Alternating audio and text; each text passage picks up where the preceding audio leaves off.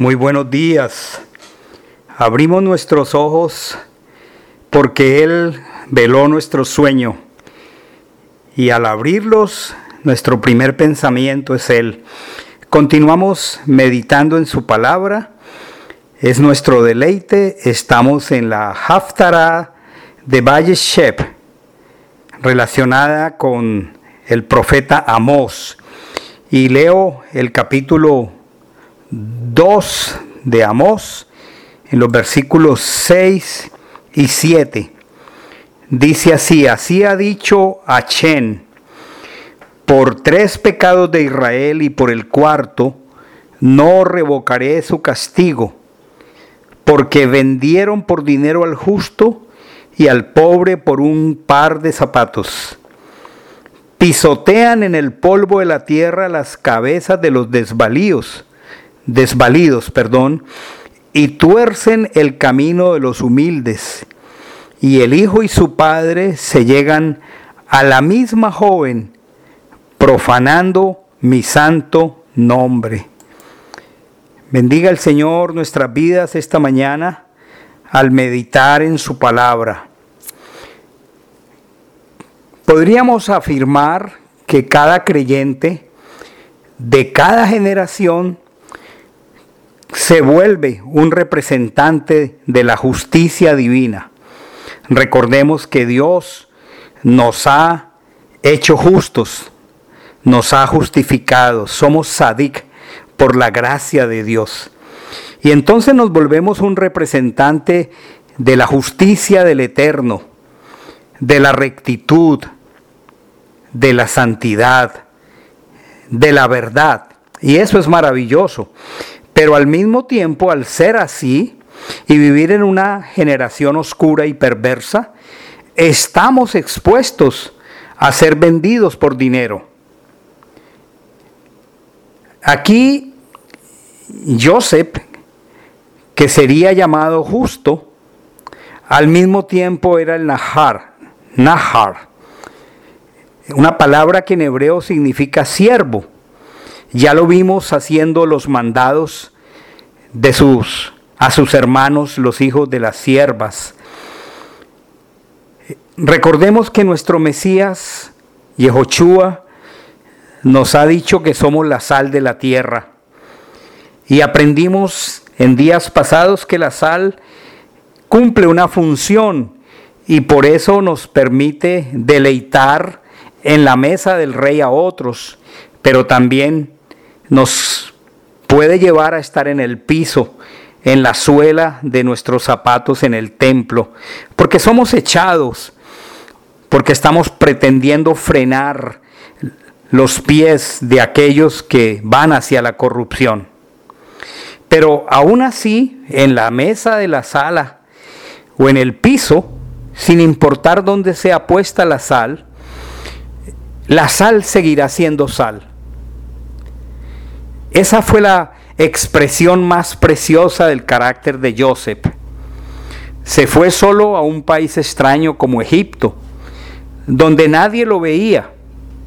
Y a pesar de que se encontraba en situaciones muy apremiantes, de acoso, de injusticia, sin embargo su carácter nunca cambió, no se desvió, se mantuvo fiel Aún prefirió ir a la cárcel, recibir una condena que era injusta, pero nunca se quejó. Su actitud expresaba sin palabras, donde Dios me coloque, allí yo estaré bien, tranquilo y confiando en la voluntad del Señor. Esto denota que Joseph estaba conectado con Dios en todo lo que le pasaba. Y desde allí, desde la cárcel, el padre lo sacó y de un momento a otro se convirtió en el vice faraón de todo Egipto. Al final, cuando sus hermanos lo encuentran y él se da a conocer, él expresa su conexión con Dios, porque les dice, ustedes me vendieron, pero yo pude ver a Dios que estaba detrás de todo esto. Y él lo permitió para preservarles la vida a ustedes y a mucho pueblo. y lo más precioso, volvió ya en su posición de vice faraón, los volvió a servir tal como, como los servía cuidando las ovejas del rebaño. Y le dio de comer a todos ellos, sostuvo la vida de sus dos hermanos y no solamente la de ellos, también la de todos los hijos de los dos hermanos. Recordemos que a Egipto descendieron cerca de 70 personas. Cuando estaba como el vicefaraón de Egipto lleno de honores, continuó siendo el siervo de sus hermanos. Podríamos decir reconocer, llamémosla de alguna manera, la marca Joseph. Repito, la marca Joseph. ¿Cuál es la marca Joseph? Anhelémosla con todo el corazón. El servicio. Pidámosle al Señor que nos coloque por su espíritu la marca Joseph, el servicio. No nos hemos puesto a pensar al observar la naturaleza, que hay ciertos códigos biológicos. Por ejemplo, alguien le destruye el nido a un pájaro y lo hemos visto enojarse. Nunca. A una araña se le destruye su telaraña o por accidente o por maldad. No la hemos visto enojarse. Nunca. ¿Por qué? Porque es un código biológico que Dios le impuso. Así que en su mente, en sus instintos, está llamada a hacer las cosas que le fueron impuestas por su código biológico. El apóstol Pablo decía, porque si anuncio el Evangelio, no me es motivo de gloria, pues me es impuesta necesidad. Ese es un código espiritual. Y él dijo, y ay de mí si no anunciare el Evangelio. Hermanos, hemos sido apartados, hemos sido señalados, hemos sido codificados para el Evangelio. Es la piel que el Eterno nos ha impuesto. La piel de Joseph era la servidumbre. Por eso, no le importó ser vendido. Mientras sus hermanos lo ofendían, él seguía con un don y un corazón de siervo. ¿Quiénes estaban acumulando ascuas de fuego sobre sus cabezas? Ellos mismos. Y esta es la enseñanza del Mesías, de Yehoshua. Él nos dice en Mateo 5, 39 al 43. Yo os digo, no resistáis al malvado, más bien al que te golpee en la mejilla derecha, vuélvele también la otra. Al que quiera entablar pleito contigo y llevarse tu túnica, déjale también la capa. Y a cualquiera que te obligue a andar una milla, ve con él dos. Al que te pida, dale. Y al que quiera pedirte prestado, no le vuelvas la espalda. La pregunta es, ¿de dónde expresó esto Machiach? ¿De dónde sacó este ejemplo? Esta ilustración tan poderosa de la vida misma de Joseph. Eso fue lo que hizo Joseph, porque Joseph estaba siendo una sombra pequeña del mismo Machiach. Entonces, este es un llamado para que nosotros seamos esos megáfonos, esos parlantes de la Torá, de la Escritura. Nosotros estamos conectados con el Espíritu, estamos conectados con la Biblia y lo que sale por nuestra boca debe ser lo mismo que está escrito en nuestro corazón. Ese es el nivel a donde nosotros necesitamos llegar. Lo que hablemos debe ser conforme a la palabra de Dios, así como dice la misma escritura en Primera de Pedro 4:11. Si alguno habla, hable conforme a la palabra de Dios. Ese es nuestro llamado, ese es nuestro sello, nuestra marca. Si alguno ministra, ministre conforme al poder que Dios da, para que en todo Dios sea glorificado por Jesucristo a quien pertenecen la gloria y el imperio por los siglos de los siglos. Amén.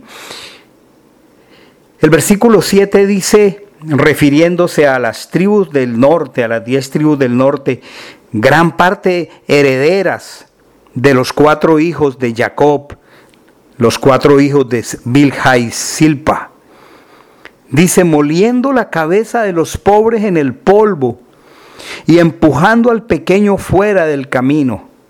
Esto es una imagen terrible de la insensibilidad que caracterizaba a las diez tribus del norte, descritas por el profeta. Había un nivel de insensibilidad tan terrible. Es como ver personas arrastrándose en el polvo, enfermos, con hambre, y nosotros pasar por encima de sus cabezas. Es terrible imaginarse una persona tirada en el polvo, desnutrida o enferma, y nosotros en vez de ayudarle, pasar por encima de ellos. Ese era el nivel de degradación que tenía para ese momento la nación del norte. Eran capaces de vender por plata y por un par de zapatos, o sea, por nada, una persona que practicaba la justicia. Por eso eh, el Machiach se lo dijo a personas que lo rodeaban en su tiempo. ¿Por qué no entendéis mi lenguaje? ¿Por qué no podéis escuchar mi palabra? Vosotros sois de vuestro padre el diablo, y los deseos de vuestro padre queréis hacer. Estos eran herederos, eran portadores de la herencia de Satanás. Así lo expresó el Señor. Que Dios nos guarde de olvidar que fuimos escogidos por gracia para ser practicantes de la justicia. Somos siervos de la justicia. Ese es el llamado que Él nos ha hecho. Algunas veces expresamos eh, cosas como, es que yo soy de, del rey, yo soy hijo de rey y acostumbramos a hacer decretos, a decretar, a declarar, pero no fue esa la experiencia de Joseph. Él nunca estuvo haciendo otra cosa que ser un siervo de la justicia y al mismo tiempo un nahar, un, un siervo. Que el Padre nos regale ese sello que el Padre por su Espíritu ponga esa marca en mi corazón, en nuestro corazón, que sin palabras podamos modelar esta realidad en un mundo cada vez más oscuro y por ende lleno de necesidades. Meditemos profundamente este día en el corazón estas verdades. Bendiciones hermanos. Hay shalom para todos. Amén y amén.